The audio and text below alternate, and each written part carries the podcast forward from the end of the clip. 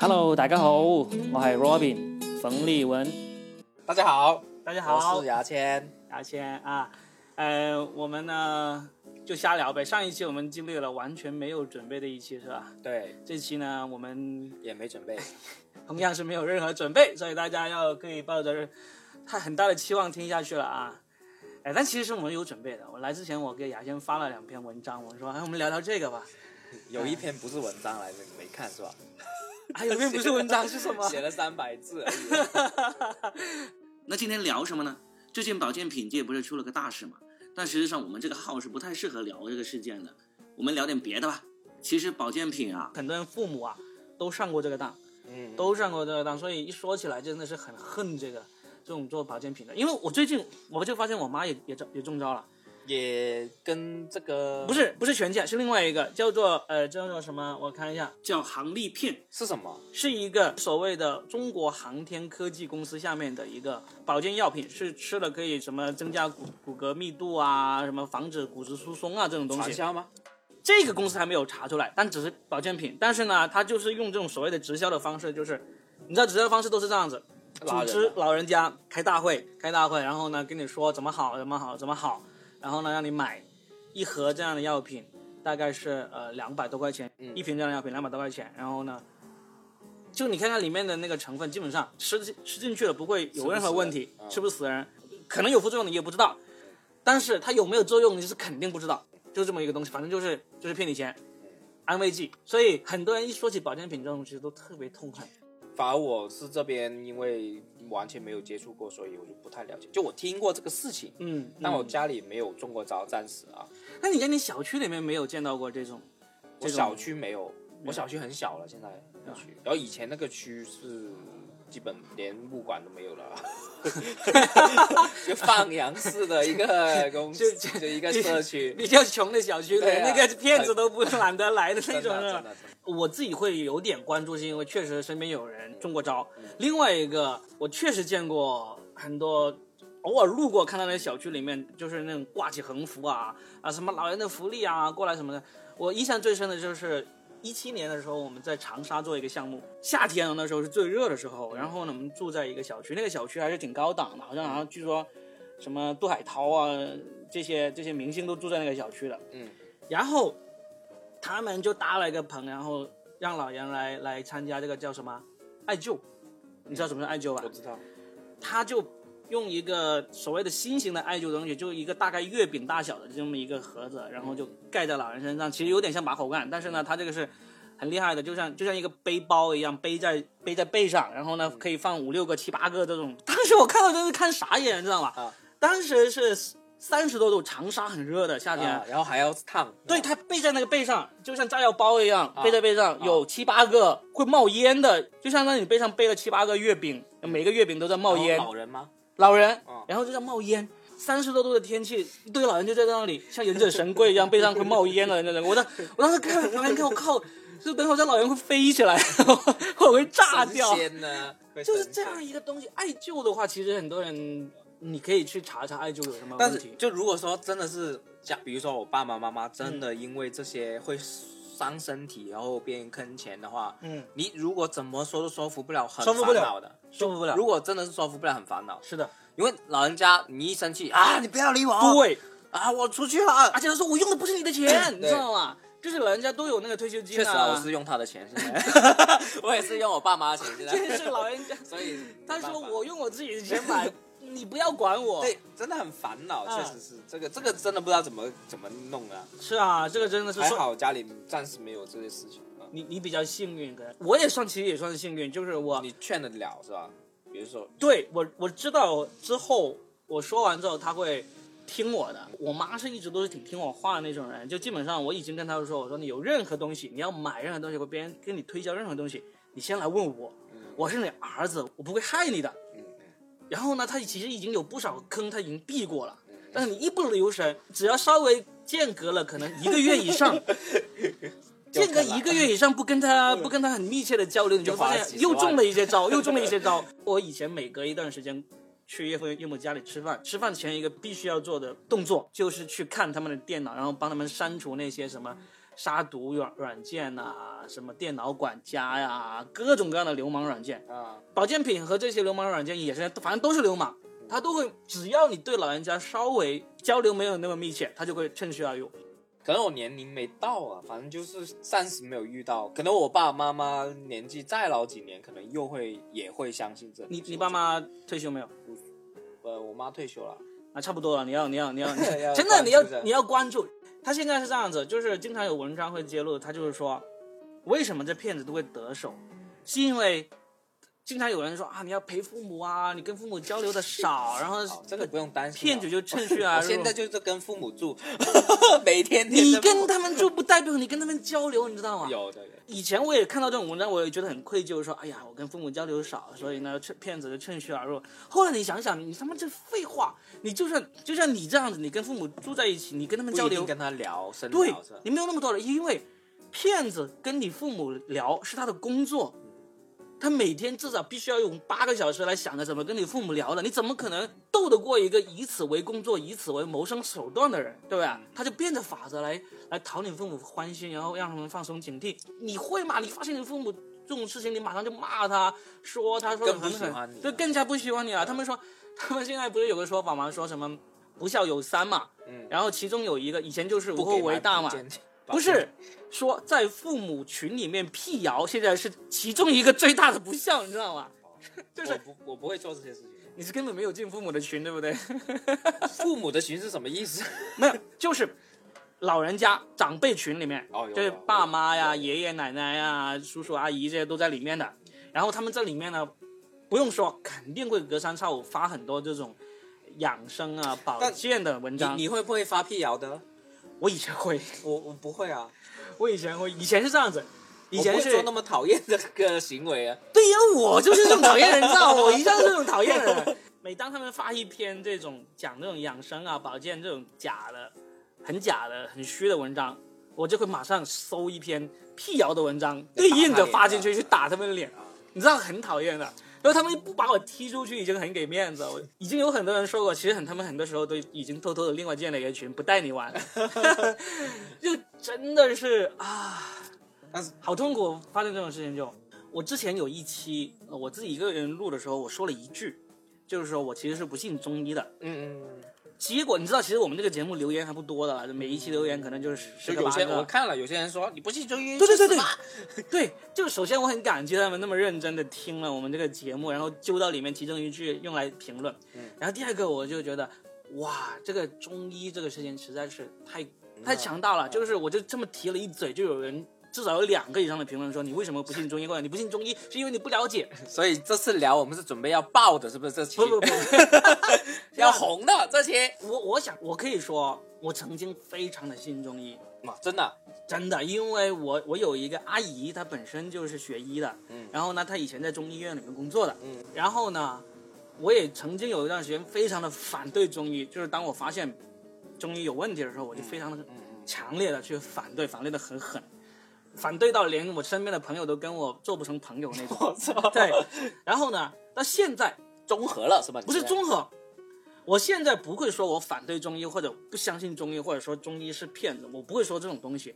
嗯我现在的观点是，我相信现代科学。嗯，不不是说的，我现在的观点是我相相信现代医学。啊，例如有人跑过来跟我说，你相信信不信中医？我不会说我信还是不信，我只会说我相信现代医学，因为其实中医里面现在也有很多现代医学在里面。嗯，所以我不能笼统的说我反对中医，我我不相信中医，而是说我只相信现代医学，因为现在也有很多人说你不能这样笼统的归类，中医是没有一个明确的定义说哪哪个是一定是中医的，这个不是中医的。嗯，现在大家一个共识就是把现代医学和传统医学来来区隔开了。我对中医我是这样看法的，嗯。我相信医生，我就是这样，啊就我相信那种，因为我不懂嘛，嗯，你不管怎么样，我我没有涉猎这些知识，那我就相信医生。对啊，然后我我最近你看，呃，我这两年经常去看医生嘛，嗯那我就相看这个医生跟我有没有缘分啊？就是比如说，哎，我看了他觉得舒不舒服，有没有好转？嗯，如果是可以的，那我就跟他就好了。我基本上是这样，对啊，我不会去判定说，就我不管那个什么种类啊，嗯，嗯。我不会判定说啊你是中医不是中医，是西医不是西医，我不懂，嗯。所以我整个态度就是这样，啊，我相信那个人，首先你相信医生是因为你挑了这个医生，对不对？嗯。现在我的做法就是说，我会挑医院，首先挑医院，然后挑医生，嗯，因为很多时候你是没得选择，你知道吗？是啊，至少医院你可以选择，嗯，你可以提前预约，你可以对啊选，对啊对啊对啊？不对医院你可以选择，然后你去到这个医生好还是不好，你自己能够，判断。这起码有个判断嘛，对，但是现在有一个你在挑医院的过程中，其实就我发现我的选择已经很窄了。我是怎么做法呢？六，我我在上海工作了两年，我只去了一次医院，只去了一次上海医院。是为什么呢？是因为那次我感冒了，嗯然后呢，我很确定我是因为这个扁桃体受到了感染，受到了这个细菌的感染，我要我要买这个抗生素。嗯嗯但是在上海，你要买到那种抗生素的药是不可能的，如果没有医生的这个处方，非常严，非常严。就是我已经想了各种方法都买不到，然后呢，我就最好就只好去了医院，然后，然后医生开的抗生素就跟我自己本来要去买的是一样的，只是我买不到而已。嗯但是我在深圳能够买到。嗯我就发现全国买抗生素比较最容易的是深圳。嗯然后呢，就这么一次，然后我回到深圳的话，我去医院的次数就远远大于，就是我在两上海两年只去了一次，嗯我在深圳一年可能要去个四五次医院。为为什么呢？有可能是因为有一些病我就不是有一些病我就忍住了，啊，就是例如说感冒发烧这种，其实我知道是可以治愈的。你我可不可以这样说？你对于深圳的医院更加信任和舒适呢？所以你你可以这样说，但是其实我在深圳我只是相信一家医院，就港大就港大，就是香港大学深圳医院嗯。我现在已经回忆不起有在有港大之前我是怎么去看医生的了。嗯我现在还想起来，我当年有一次发烧，我去北大医院，呃，三更半夜过去挂水，我觉得我。我真的是感冒发烧，我真的不可能再去挂水了。自从港大成立之后，港大刚成立还没有完全正式开业的时候，我就开始在去那里看了。看了一次，我就决定我这辈子只要要上医院，只要有选择，我都只会选像港大这样的医院就去了。我不是在为他做广告，但确实是它符合我对医院的选择的标准。嗯你看前两期节目，我不是有跟你说，我来跟你录之前，我还去医院看了我我的肩膀受伤了嘛，啊什么之类的。对这种没办法，你一定要去看医生，一定要拍片子，然后呢去找医生才能给你治的这种东西。但是最好笑的是这样子，因为港大的拍片子呢要排很长队，他要给我拍那个核磁共振，他说我这里预约至少得要好几个星期才能预约得到。他说你能不能去别的医院拍完核磁共振再回来我这里？我说好，我就跑去那个平乐骨伤科拍。平乐骨伤科的那个呃怎么样？拍片子是可以二十四小时拍的，嗯，就只要你挂了号，你你三更半夜去拍都可以。所以呢，基本上你当天就能够拍得到，基本上拍了，当天拍到，当天拿当天拿到片子了，然后呢，就拿着这片子回去再找医生给我看病。我最近拍了两次核磁共振，一次是肩膀有问题，一个是那个，核磁共振是不是那个圆的？你要对对对进对对对对，去的是吧帮你推进去的那个。我上周也拍了你是拍拍 CT 的时候，你上次跟我说是拍 CT。CT 啊，就很多种。对，核磁共振是不一样的，核磁共振是相对来说辐射会会会会小一点。其实我第一次去港大的那个体验很很有意思，就是当时港大刚刚刚刚成立的时候，我就跑去看，他那个是挂号要一百块钱的。嗯，那时候我头上有个，就是会会长那种。有点像青春痘一样的东西，就是摸上摸上摸上去很疼的那种，不知道是啥东西。嗯，然后就去看，花了一百块钱挂号，挂号完了然后，医生给我开了一瓶药膏，叫做百多邦。嗯啊，莫克罗星百多邦七块钱的一个药膏，挂了一百块钱的号，然后给我开了一一支七块钱的药膏，然后回去呢，我就觉得哇，有没有搞错？这个一百块钱的挂号费，开了一个七块钱的药膏，让你回去查，查完了之后有效果就不用再来了，没效果再来重新复诊一遍。他说又交一百块钱的挂号费。那么贵吗？港大？对，港大任何的挂号都是一百块钱的，除非是医生很明确的跟你说，你这个呢先回去吃完这个药，下一次再过来复诊，就一定要过来复诊的。然后呢，下一次过来呢，你就挂一个复诊号，复诊号是一块钱。现在挂号也要一百多？对，对，那么屌。然后呢，我就回去，我就半信半疑的查了查了这个药膏，感觉没什么效果。然后呢，我就又另外找了各种医院，曾经然后去了一个医院，现在那个医院叫什么？岭南医院，我不知道现在还在不在。那个那个医院呢就很认真的，他的挂号费很便宜，他就很认真的把我在头皮上拿了点东西下来，然后拿去实验室去培养。培养培养，查查有没有什么什么细菌什么的，让我隔一个星期再去拿，反正就各种检查，最后就给我查出来说我没什么问题。但是你很爽。对，我就觉得他很很认真，他很对我做各种各样的事情，哇，在高大上的实验室里面给我去检查我的头皮，这样子，那就是我，我听你这样说，其实是这样的，因为我这两年也去了很多医院嘛，嗯就很多不同医院去求医。所以我就一定就是我现在啊，我嗯未来努力赚钱，就是为了找一个人脉，认识医生，这是我的理想，你知道吗？因为我觉得，如果真的不认识人的话，嗯嗯。你在整个中国社会真的太难搞了。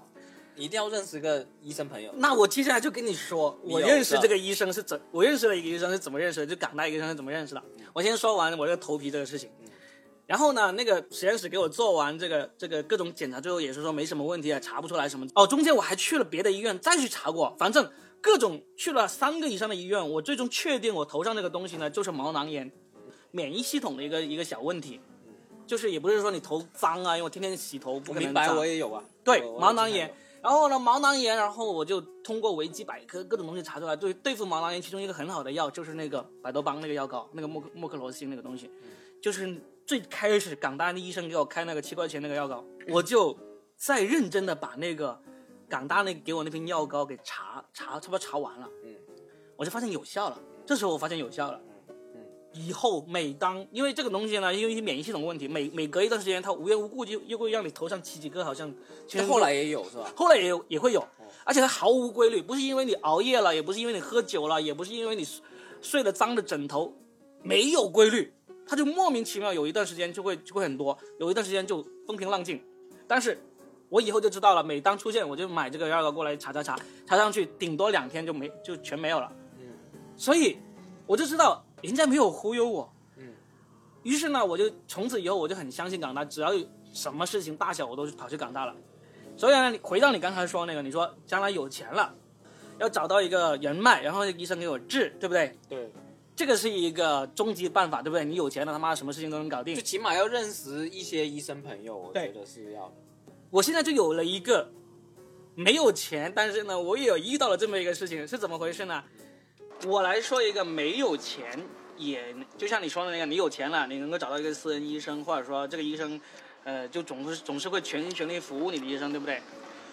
没有啊，其实就是认识个医生的人。就认识个医生人，对不对？我我最近发生一个事情，就是无意中认识了一个医生，嗯，是吗？我妈去年的肩膀有问题，她，呃，要去做检查，要去做检查，但是那时候我在上海，我就没空去，然后我就给她挂好了号，然后让她自己去。她去了呢，因为我妈是广东人，她就基本上普通话很难很难讲得好。啊那个医生就是普通的，就正常的普通话交流，他是没问题的，去买菜啊、讨价还价都没问题的。嗯但是那个医生跟他解释很多这种他听不明白。，对，他就听不太明白。然后那个医生就说：“你这样子，诶，你有没有用微信？”我妈，我妈用微信用的可溜了，用的很好。然后呢，我妈就加了他微信，然后他就是说：“你也让你儿子也加我微信。”然后我就加了这个医生的微信，他就跟我解释我妈的肩膀怎么回事，需要做什么检查，然后呢，呃，可能要做手术什么之类的。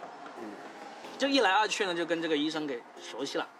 熟悉呢，后来我妈就真的做了个手术，那个打了几颗钢钉进去，那个那个肩膀就是，然后现在就就好的很快，而且那个医生我一看就很明显，他就靠谱那？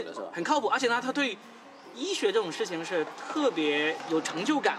就我妈那个做完那个做完那个手术之后呢，她拍了个片子，呃，把里面那个两那几颗钢钉怎么样子的拍了出来，然后呢，就那个医生就发给我看，他说非常漂亮，就就很自豪那种，你知道吗？就像就像有时候我们讲了一场开放麦，讲了一场脱口秀，然后呢，观众反应很好，你忍不住发个朋友圈嘚瑟一样，他就跟他说，他说，哎呀，就有一种满满的自豪感那种。这个医生呢，他不是门诊医生，他是每周会有一段时间会去门诊，然后平时都是类似那种出名就是主任啊那种嘛。对，算是挺有名。我到现在为止，我都不知道他的职称。嗯但是他就是每天会做手术，做的做很，就经常要做手术的。有时候我我现在看的大部分医生都是类像这种，不是每天门诊。对，然后呢，我妈做完手术之后就经常要复诊嘛，嗯然后复诊之前，我妈就会在微信上问她在不在，嗯，她就会跟我妈说什么时候在，你什么时候过来。有时候呢，甚至是我妈上去的话忘了挂号，嗯她也啊算了不用挂了，她有个这样子，你知道吗？因为有时候就可能就问了一两句就算了那种。就我一开始我很紧张，就因为我妈做麻烦到人是吧？对我妈做那个手术是要全麻的，啊，然后我在有一我有一个育儿群，就是跟那些爸爸妈妈聊天的育儿群，我就跟他们说这个事情，我说要不要给医生红包？嗯，就有些人说要给，几乎一半一半，有些人说要给，有些人说不要给，有些人就说发个微信红包两百块钱，人家收你还是不收你好，然后呢，你要给你就给个两千块、三千块什么之类的，反正就有一配有百分之五十说不用给，有百分之五十说要给的。最后在这个游戏当中，我妈的手术也做完了，然后也康复的差不多了那种。我妈就跟这个医生关系还挺好，有时候老家拿了点特产过来去找这个医生，送给这个医生，而且医生也在科室里面就分给那个护士那种。嗯，你知道吗？就是你会运气好，你就遇到了一个。对，就是要运气好。对我现在已经完全不想这个红不红包这个事情，我觉得就像就以前不是有一个有一个公益广告嘛，叫你不要送红包，其中有一个就是有人拿红包就给医生，然后医生在侮辱我对，你在侮辱我，对不对？啊，我觉得我要骂，我要拿去红包去给这个医生，我觉得对这这就很难弄了。真的很难弄因为。我现在我也看那个医生也长期长期看，但我是针灸的啊，我是长期看了嘛。嗯然后我跟那个医生就不算熟，但是我很挺信任他的嘛，他也嗯知道我的病情。嗯，但是我我这种年轻人，我也不懂送红包那些，我还是很谢谢他，嗯就很谢谢这个医生。嗯嗯其实是想回馈给他这种东西，但也不知道回馈什么。对呀我觉得送红包还是俗了。对，不是俗，而且你真的是不知道该不该送这个问题。我没钱送啊。因为这个医生是骨科医生，所以你像我经常运动，所以我其实总会有这种运动创伤的问题嘛。嗯，所以我经常就跟医生我说，我想来看一看这个肩膀，想来看看这个这个膝盖什么的。港大的吗？长大的。啊然后我就问他，你说我说你今天在门诊吗？或者什么时候在门诊？他就告诉我时间，然后我就预预约他那个时间，然后就过去。因为港大预约是不能指明指定医生的，啊，不能指定医生的。对，你就只能去，然后你去到了，你跟护士说，我跟这个医生，我要看这个医生，这个医生约好了，然后护士就给你安排这个医生，就是你不能在那个预约平台或者说在他官方的渠道说我要指明看哪个医生，没有，港大是没有这个系统的，那如果你经常要看那个医生，不是就很麻烦？不麻烦啊，所以。就像这个医生，你就跟他约好啊。最近我我的肩膀就终于去看了，我肩膀疼了，已经疼了几年了，也是这样子去看了他，他就说要拍片子，就先给我开了两个星期的消炎药，吃完之后没有效果，然后他就说那真的要看看拍片拍个片子啊，我又跑去平乐骨伤科医院那里拍了核磁共振，然后拿着片子过去给他，跟他约好时间，那天过去，结果那天我上午问他有没有空，他说下午可以过来，嗯，那我说我下午两点半过来，来到了之后呢，一直等等到了四点，嗯，因为发微信给他他不回，我就知道他在做手术，然后四点他就来了，他就说真的不好意思，他说早上有一台手术，原计划是做到十二点做完的，然后休息一下，下午刚好上班就可以看我了，结果他十二点那个手术做完之后，马上又给他加插了一台手术，所以他做到四点才做完。然后过来给我看，看完之后他就知道我那不是大问题，然后就给我打封闭。你知道什么叫打封闭吗？就是打那个消炎针打到你的肌肉里面去，给你消炎。就是以前我们不是经常说运动员要上场之前很伤痛，然后呢打了封闭上场，其实就是打了一个麻药以及消炎药到你的肌肉里面，你就感觉不到疼痛了，然后你就可以正常的运动那种。嗯。他就准备好要给我打这个封闭针，是护士配药，但是必须要他来打，因为护士没有那么精准的知道是要打到哪里去的。他就让护士配好药之后呢，就让我在里面等，等我等了半小时，他没进来，然后我就跑去问护士，我说那个王医生去哪儿？护士说我也找不到他，然后就开始到处找他，找不到，然后就打电话给他，他说我忘了，他忘了要给我打针，他已经出去散步去了。啊，他说做了两台手术，手术他已经整个人都恍惚了。啊，然后就，然后那护士就不停给我道歉，说不好意思，我说我不是，我知道他刚做完两台手术，真的是很辛苦。然后他就跑过来给我打了一打了一针封闭到，现在我胳膊基本上也没有太大问题。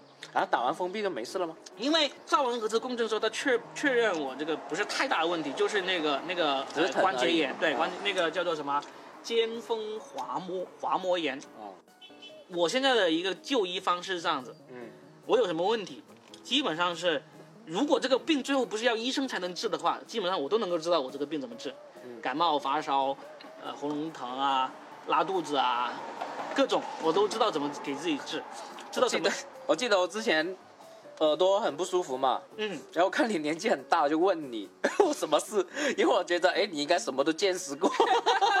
我当时真的是这样，你知道吧？我根本不知道什么，就耳朵我有点什么，好像进水，但是又不是进水。你问我？了吗？我问你啦，我问你啊，然后我怎么回答你？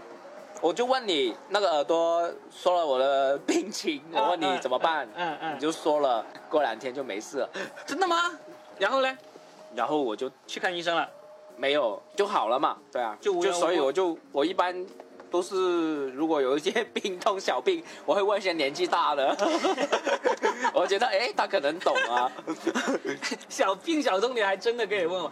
我说回那个那个骨科医生，嗯，老实说，我因为我也不知道该不该给他红包，所以呢，我唯一能够做的就是不断的给他宣传，我就说深圳港大医院有个骨科医生很厉害，其实医生人很好，真的出名不需要宣传，对，我也不宣传，他累死了。对，基本上就是就是，呃，有朋友问我，我已经介绍过几个朋友，就是也是因为基本上都是爸妈，那我下次也可以去啊。对，就是基本上老人家都需要看骨科，他是所有骨吗？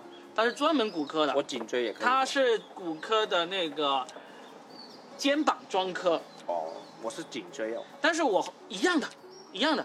我我那个大腿那个髋部也有问题，然后也是也是他给我看的。我不是迷信医生或者怎么样的，但是这个医生他会很认真给我解释哦，他就给我画图解释说你这个什么地方出什么问题。男还是女的？男的，嗯，可能就比我大个四五岁的样子，还不到五十的样子。才那么年轻啊？对，好像是个东北人，交流起来很愉快，整一个说话就是特别契合那种，也不跟你多废话，也不是说你这你怎么这样都不懂，或者说我是医生，而是你是医生，就经常有一些医生会有这样子，因为他他要看的病人太多了，他懒得给你解释，理解啊，我理解。他懒得给你解释，但是他不会，他像他他很明显的看出来我是对那种医学知识会有一定了解的人，嗯所以呢，他愿意给我解释，然后解释了我听明白了，他也会很高兴那种，嗯，所以我就我就觉得这辈子只要如果我需要看看病，我希望我都能够去港大看，虽然我也有在港大看了那么多年，我也有有有遇到过那些。爱理不理啊，懒得解释，跟我以前在别的医院碰到那些医生差不多那种。但是，反正技巧就是要病多了，那你自然啊，是真的是这样子。你自然就认识医生了。我真的是病多了。我以前腰试过有毛病的时候，我去深圳的某一家医院啊，嗯那个医生给我看完之后，他把我带出去，带到走廊后楼梯那里，踢你下去，干嘛？带你出去干嘛？那里有一个卖这种保健腰风的人，哦那么那么不靠谱啊！真的，而且那个是深圳数一数二 我以为。我以为带你出去然后踢你下去，干嘛？为啥？踢我不知道，你这个想象怎么那么奇怪？因为因为你很讨厌吧？可能很讨厌你宁可想象他把我带到楼梯间，把我给上了也好过把我给踢下去这种好不好？你这个想，他踢我下去，然后就可以哎，马上叫急诊，知道吗？马上给我送到，突然间有这个念头你想一下，可能是我想你想踢我是不是？对呀可能我想踢你，真的，我我我又不透露了哪个医院，但是真的是从透露有什么关系？对北大医院，北大 北大医院真的哦，我北大医院不是是已经是深圳在港大医院出来之前，深圳嗯最好的医院了，对不对？如果现在突然间深圳港没有港大医院了，嗯我要选择的可能也是第二个，也是北大医院。但就是北大医院，我去看腰，他说我这个腰有问题，平时要带个腰护腰。我说好啊，带什么护腰我就？踢你下去，对带带什么护腰？他就给我详细的描述了一个很复很复杂的这个。牵着你的小手 对对对，拉到一个地方，哎，你看这里啊，嗯，三百九十九，我给你，你叫我名字，两百块钱可以是吧？马上叫，马上出现。这真的是北大医院呢，就是深圳在港大出现之前口碑最好的医院。现在总体口碑它应该也还是比港大要高。其实我们这一期还是挺贴题的，从这个保健品聊到了医院，聊到了医生，聊到了对这个医学的看法。所以我觉得，这这是听众在听的时候啊，不要再跑来骂我说我不相信中医。你不知道我相不相信中医，但是你只要知道我相信现代医学就好了。怎么那么那些人那么在乎你相不相信呢？你是谁啊？我也不知道，我也不知道，这个好像就是觉得很奇怪，有些网友真的是，我们怎么想？Who care？对啊，对不对？对啊。其实前几年我还挺相信中医的。我女儿现现在五岁多，五年前她刚出生的时候，啊，就是生孩子你要喝中药是吧？没有没有，那时候其实我已经对中医已经基本上是处于一个挺不相信的阶段了。就是说我如果我现在是百分之九十九不相信的话，我那时候不相信程度已经去到百分之八十了。但是我那时候我我我女儿出生，然后我老婆就没有奶水，奶水不足，严重不足。嗯那时候就没办法，就听信老人的，就各种催奶的那种偏方啊，嗯，都是去中药铺买那种各种各种的药。基本上那时候，我现在已经完全不记得了，但是那时候网上以及周围的人能够推荐到的那些中药药材啊，或者说各种都试过，试了大概两个月吧。就在这两个月的过程中，就不断的增强自己这种对现代育儿知识的这种了解。嗯过程中，就彻底从百分之八十的不相信，去到了百分之九十九的不相信。嗯知道这种东西呢，不但没有用，而且呢，很多时候是对身体有害的。嗯。就那时候关注了好几个在微博上那种反中医中药的那个号，嗯。那时候我就是那种百分之九十九点百分之百反对的。所以但但是到了今天，我又明白了很多，我就是说我就会很平和的说，我我不是反对中医，我只是个大转，就有一慢慢慢慢转变是吧？对我现在就只是相信现代医学。说了中医也是这样的，嗯。之前特别是我们脱口秀行业啊，嗯。有很多我们叫比较文青还好怎么样啊，嗯嗯。比如说呃罗振宇，嗯。大家就很好很明显的就是一些鄙视他，嗯。包括中医我也不怎么提，嗯。就是因为我不想吵起来。就我自己内自己觉得怎么样就怎么样嘛，对对对。关你什么事嘛，对不对？对所以我就不想跟这些朋友去讲这个事情。嗯，然后之前我也认为你是非常反这个事情的，反哪个事情？呃，中医嘛，嗯嗯嗯。所以我就我就不提啊，我就不在你面前提啊，嗯因为我不想吵嘛，嗯是不是嗯不不重要嘛，对不对？对我，我现在已经绝对不会有这种你相信中医，我想要说服对对对，所以你刚刚，讲了，我就哦，原来啊，你有这个转变，但是还是说，就是有时候我觉得文青好讨厌的，他一定要说服你，对不对？就是包括我，我也是算一点点文青啊，嗯但是嗯就我很讨厌别人，就是他有优越感，对对对，还有无缘无故的优越感，会因为很多事情有优越感，对，就很烦。就例如他他不相信中医，他就哎觉得这个傻逼，对，觉得相信中医的人就是 low 逼，他就会有优越感。所以就不想跟他吵啊，不想跟他提起这个事情。对。就我因为在，因为我跟你的就有一种很自由主义的那种感觉嘛，是我可能没有你那么绝对，但是我还是比较自由主义，就是我不会无缘无故去用我的观点去狂说服别人，对啊，除非真的吵起来。是，对，就是我觉得说服别人这种事情真的是很傻。就是不这种优越感没必要，我就有时候很烦。比如说罗振宇这个，对也是我到处问人，哎，为什么为什么要鄙视罗罗振宇呢？不是为什么那么讨你要那么讨厌他，嗯，就关你什么事呢？嗯他不是他的目标人群不是你呀、对不对？对我我对罗振宇的感觉其实就有点有点我对中医的这个态度轨迹有点相似。嗯，就罗振宇一开始也很讨厌他。不不不不不，罗振宇一出来的时候我很喜欢他。啊啊啊他那时候我还关注过一段时间，他那时候每天早上六点会推送一个六十秒的语音，嗯那时候我大概还听了差不多十多期呢。嗯嗯我然后我有一段时间还学他，在那个微信公众号里面每天发一段段子，这样子语音的段子这样发。后来我就开始逐渐就不关注罗振宇了，就取关了他，也没有进一步的去聊。然后到后边别人开始嘲笑他的时候，你也开始我没有那么公开的嘲笑，开始反思啊。你因为大众的压力开始反思，对不对？不是那时候大家嘲笑他的时候，我也已经在嘲笑他了。啊但是我我没有那么公开的去，就像我当年有时候我我会在微博上或者说在朋友圈贴出来我我我反对中医的那个东西，嗯我没有贴过反对罗呃罗振宇或者是 嘲笑罗振宇的这些东西。嗯然后呢，但是我知道一个人，那时候我看到一个人他很很崇拜罗振宇的话，我其实内心就有点还是酸他，是吧？啊，对，但现在一直到现在，我又没有这种感觉了。其实再再怎么说，罗振宇他那个东西，你可以说他没用，但基本上你不能说他有害。为什么要有用呢？对，对，所以前段时间，我今天给你转发那篇文章，就是何菜头写的那篇，就是嗯。我看了看说罗振宇那篇嘛。那，他写的挺好，很有道理，我觉得很有道理。哦，我说我现在对罗振宇的看法嘛，嗯，首先我其实一直有听，每天早上你现在那10分钟。现在还在听是吧？有啊，因为我在家很无聊啊，嗯我要我听了那么多音频节目，嗯。包括我们自己的，呃，嗯，他是什么？他要他要干嘛？不知道，这不能停吗？你有脚钳呢？这脚会看到没有？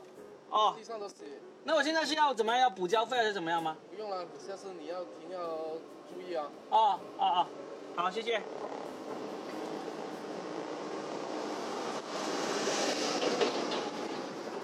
好，我们停这里。我听很多音频啊，我觉得还是罗振宇和高晓松做的音频最好，嗯，最有意思的。嗯嗯嗯呃，嗯我觉得是这两个，对啊，就是我只是单纯按娱乐性来说啊，对啊，对啊，没有其他的东西。